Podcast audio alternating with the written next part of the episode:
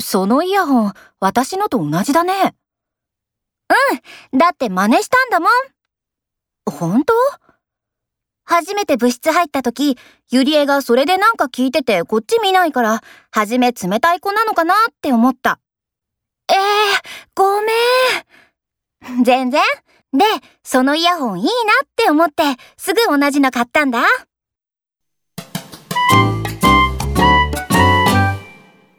先輩、教えてくれたあの新しいカフェ、昨日行ってきました。あ、本当どうだった